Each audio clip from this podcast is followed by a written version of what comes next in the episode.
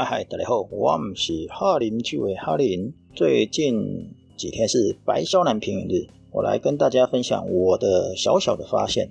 白肖南平原日居然是一场开源共生共创跟这个社群行销的一个节庆活动。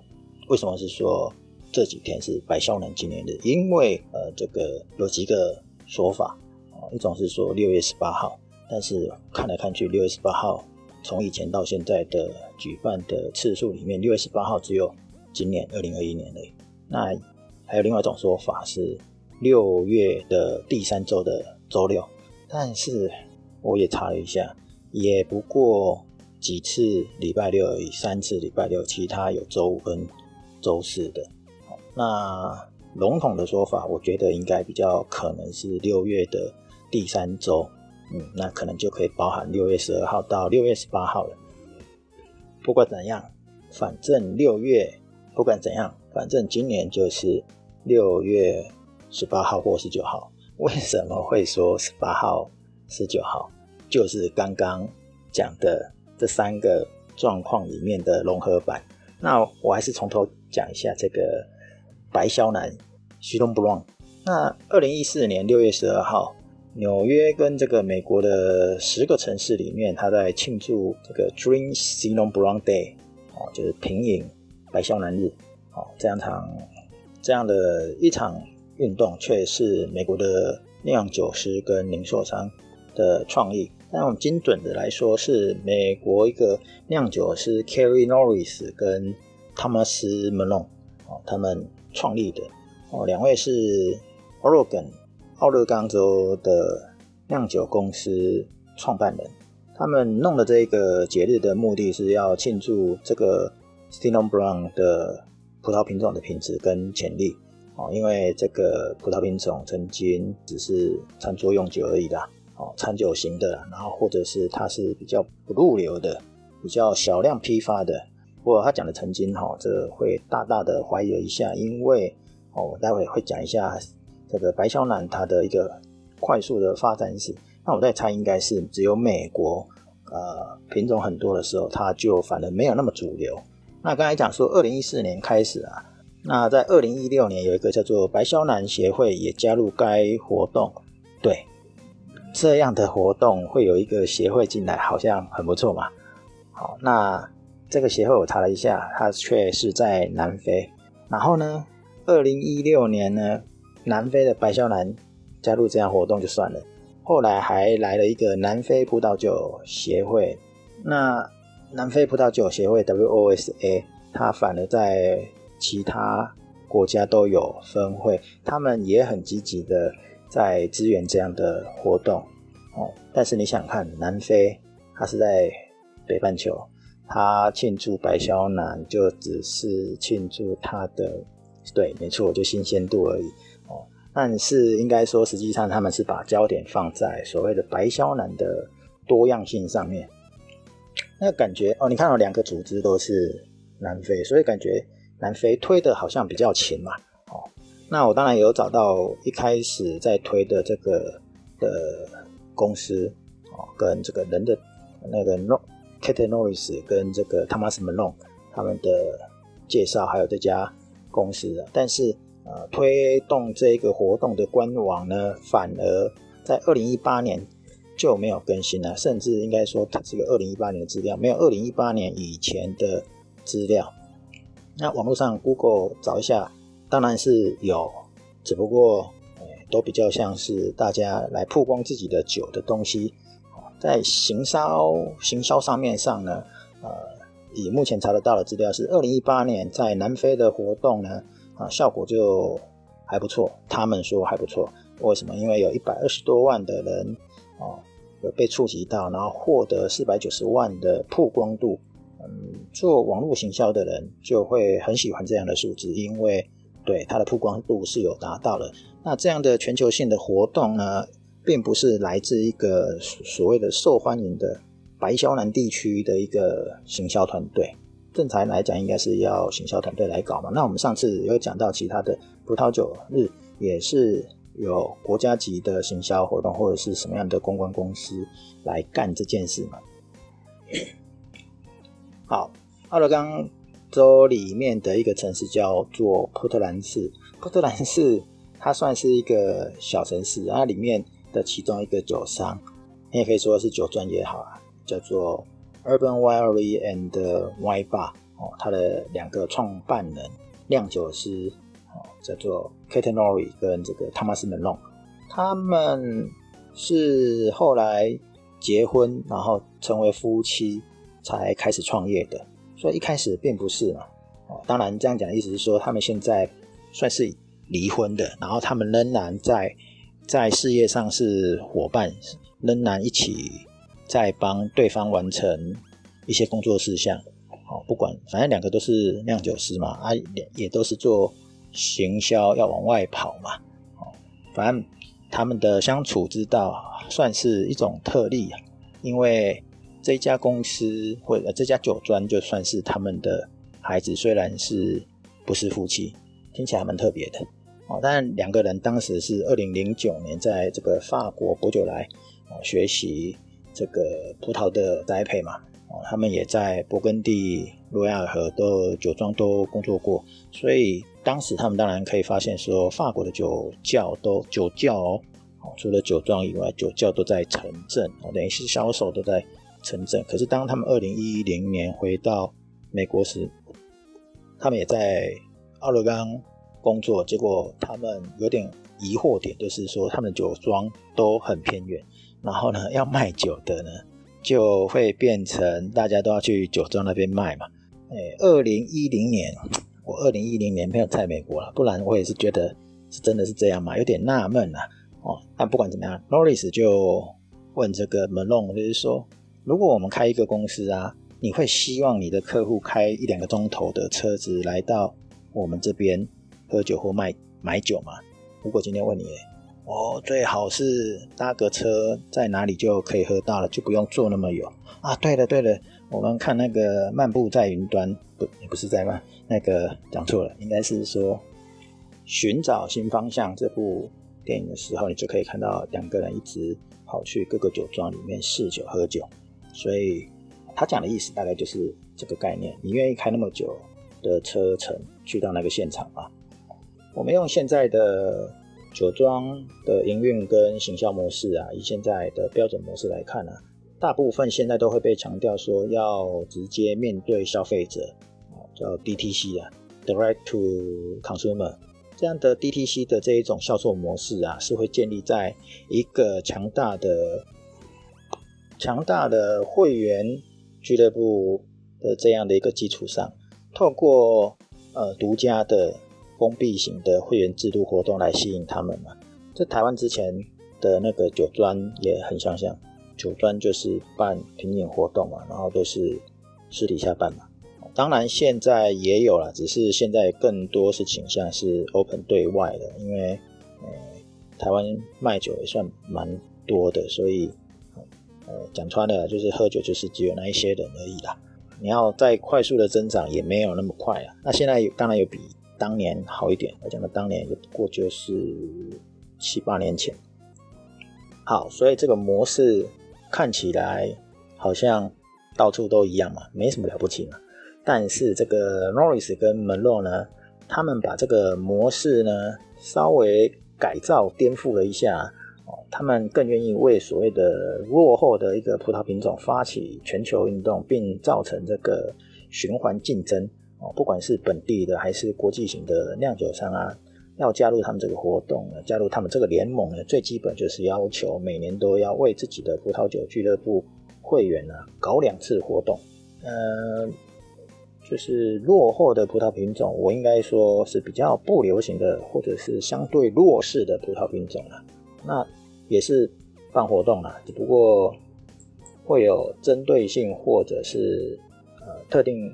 的主题啦，那 Norris Norris 就解说啦，说因为他们想要让呃让一个概念一个理念啊，叫做大家都知道嘛，都想要水涨船高，所以他把这个驱动呢驱动力要灌进到这个他的酒窖，他的酒窖就是那个 Urban Winery 嘛，那你要灌到它上面呢，你不能只靠。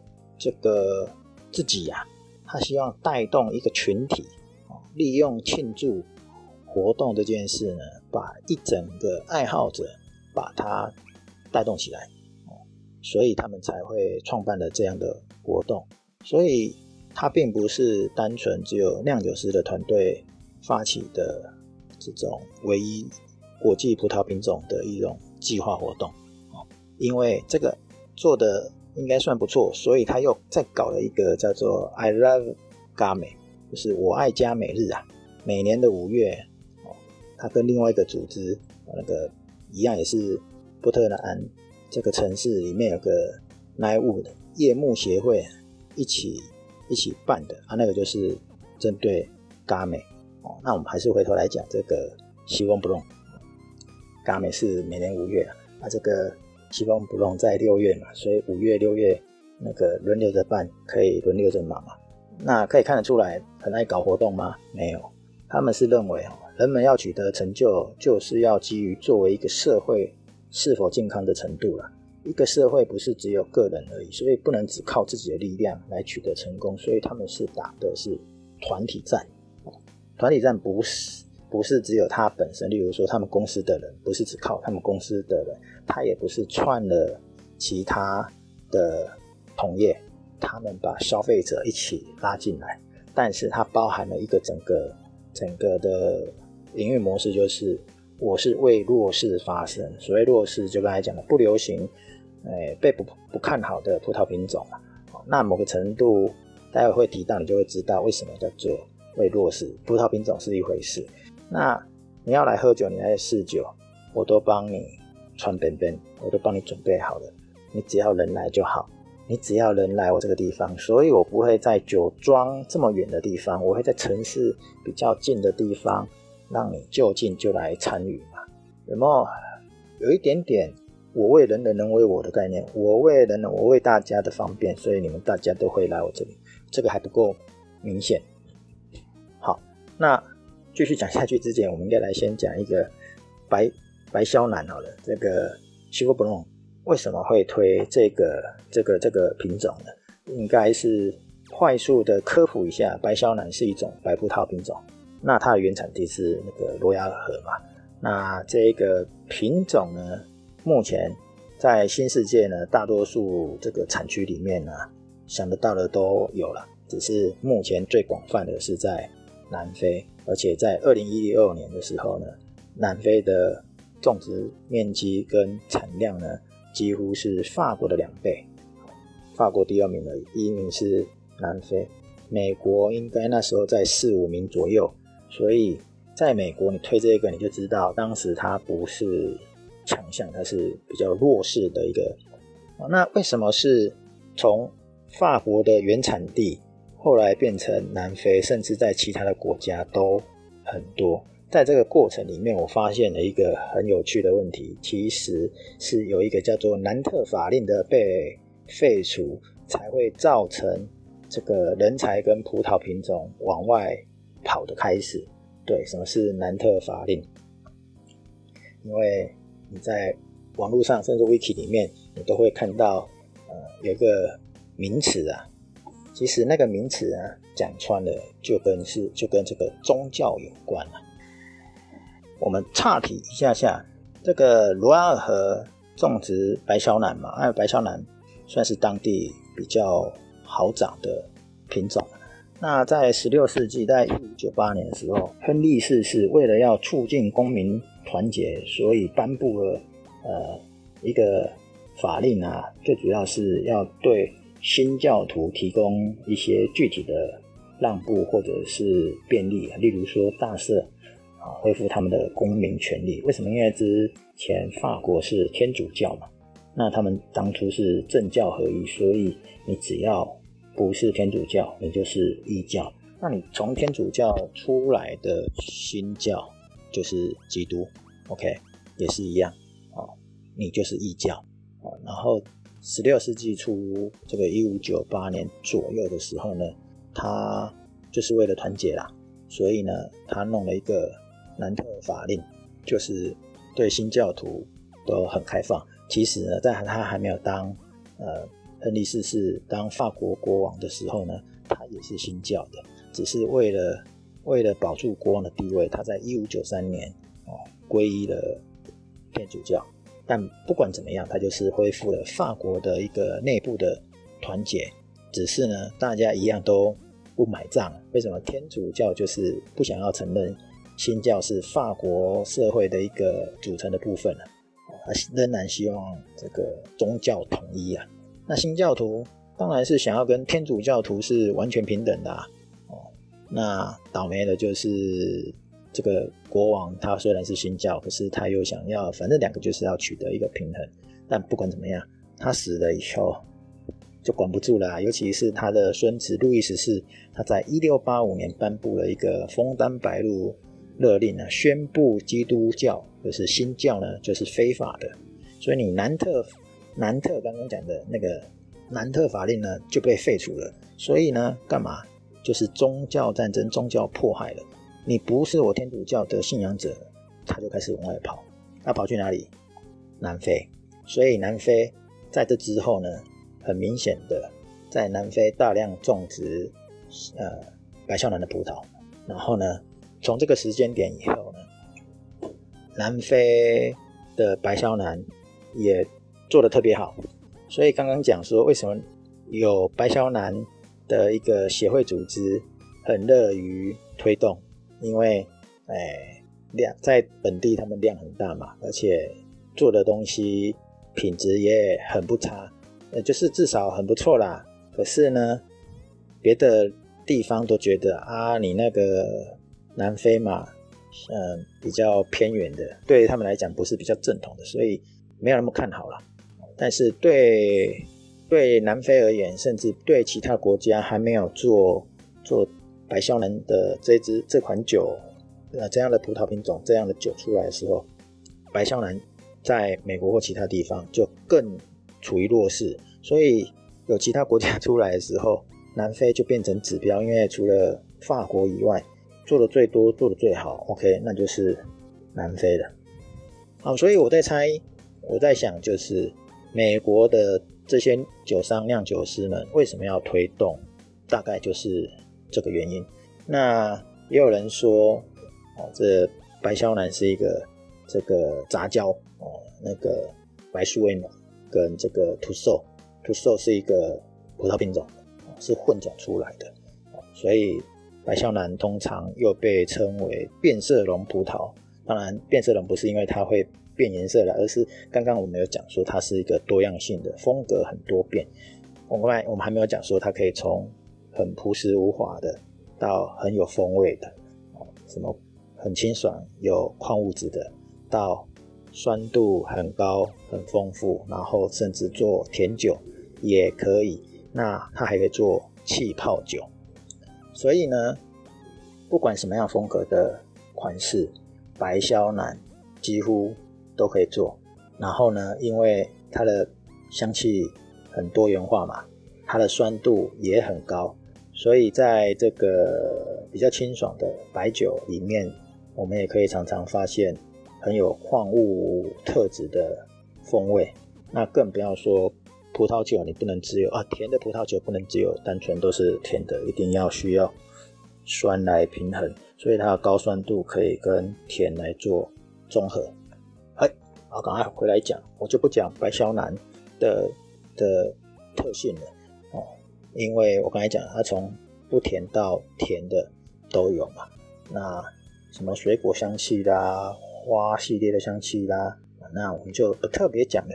那回头来讲说，这个白肖南平饮日的创办人呢，刚刚说他们是为弱势发声嘛。哦，我给你传便便，你等等等你来。哦，就是我什么都帮你准备好，就等你走进来，对，走进我的酒窖里面，我帮你服务，帮你介绍嘛。他把这个概念呢落实在他的创业精神里面。他们把他们这个呃。算酒庄的这个厂区呢，当成一个 hub，hub 就是电脑，我们常常知道 hub 就连接器跟分享器嘛，哦，他把它变成一个共用型的呃团体，其实就很像商务中心。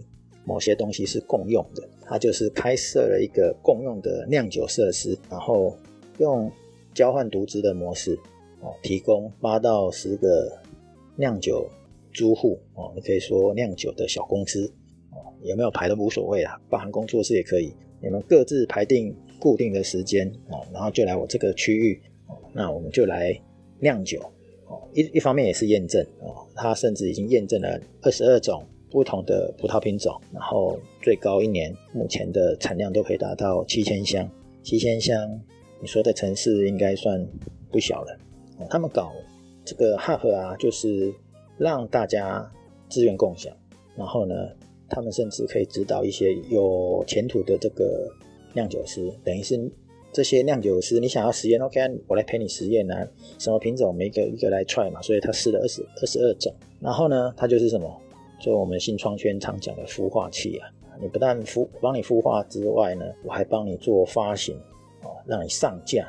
那当然，他们也很热衷呃指导这个新的新兴的酿酒师，跟他们分享建议跟设备嘛。所以 Norris 跟门弄呢，他们本身就是比较外向的人，他们也承认说，他们拥抱这个 Hub 的哦这个集体的一个混乱中啊。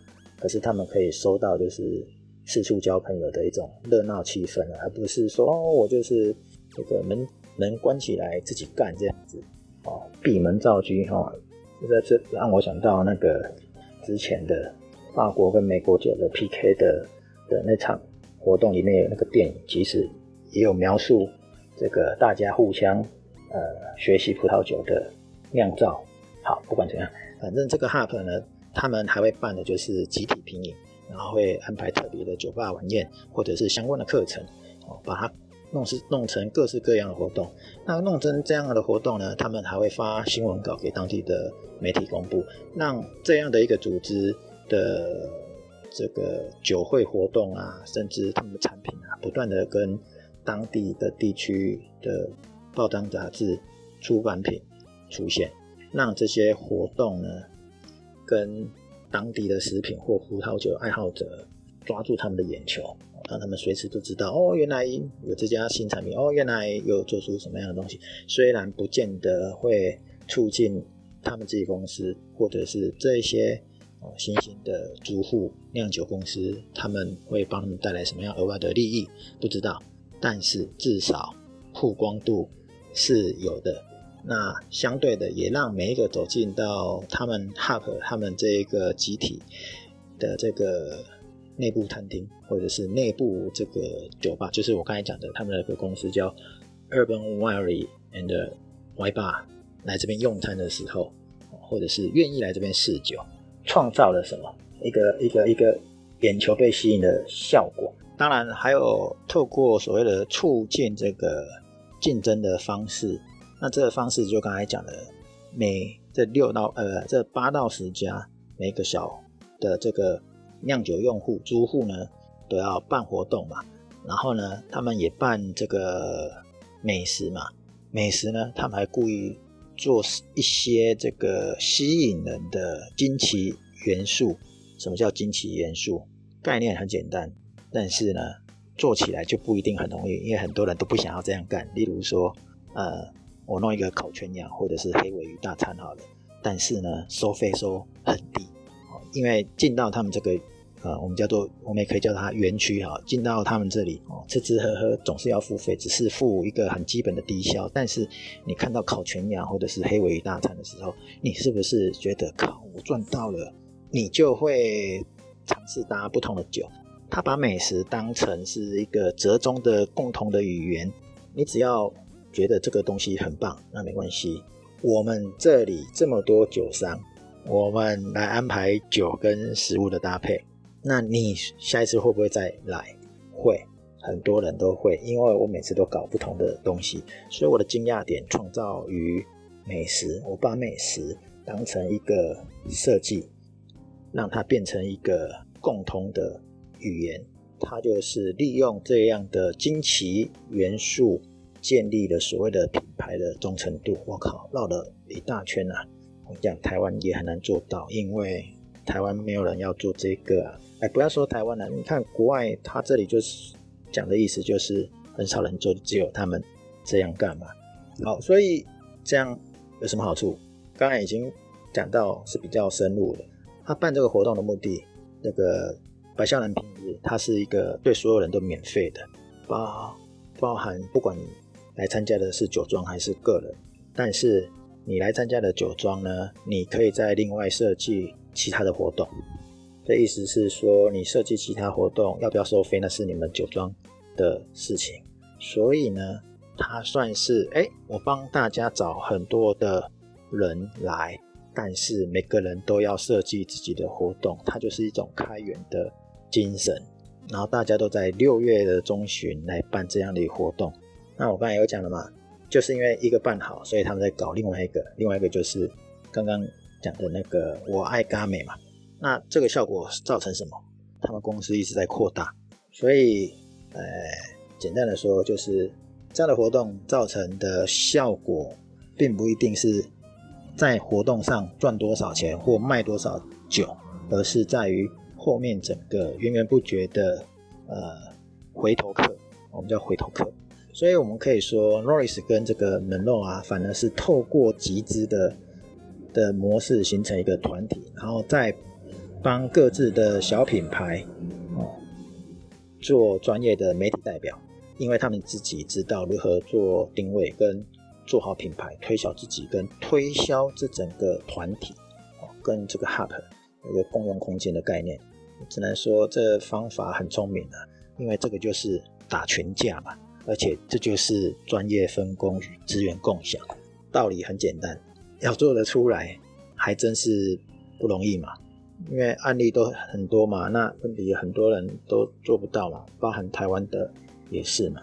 好啦，所以葡萄酒的社群行销其实就跟我的日常周围的，不管是开源啊、共创啊、创生啊，都没什么两样了。当然，这是我的感受了，不知道大家可以透过这样的整串的故事，在讲这个白肖南平饮日 s h i l o n Brown） 这样的一个起源。我本我这个学习正在研究的是这个节庆活动啊，所以稍微带大家一起来发现。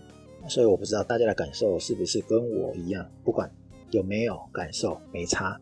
总之，先去弄一瓶西隆 Brown 的葡萄品种的白酒，很适合这几天。这几天超热的，室内温度都已经来到三十几度了，家里没有冷气，我看只能靠喝冰饮料，一直整天都在喝冰饮料。现在还在这个三级。封城嘛，你们虽然不是封城，但是我们是形同某一种的这个封城的概念，大家都待在家里嘛，所以喝个冰冰凉凉的，哦，一起来庆祝，一起品饮一下，不管是明天的十八号哦，或者是礼拜六的十九号，那我为什么说这两天？因为呢，南非的官网上面是写六月十八号，可是呢，有国外的一些。IG 或 Twitter 上面的人是写六月十九号，所以呢，一个是用六月十十八号礼拜五，一个是用第三个礼拜六来做这样的节日庆祝。好啦，趁这几天就是去买一两款的西隆布朗来喝一下。那我们今天就跟大家分享到这里，下次聊，拜拜。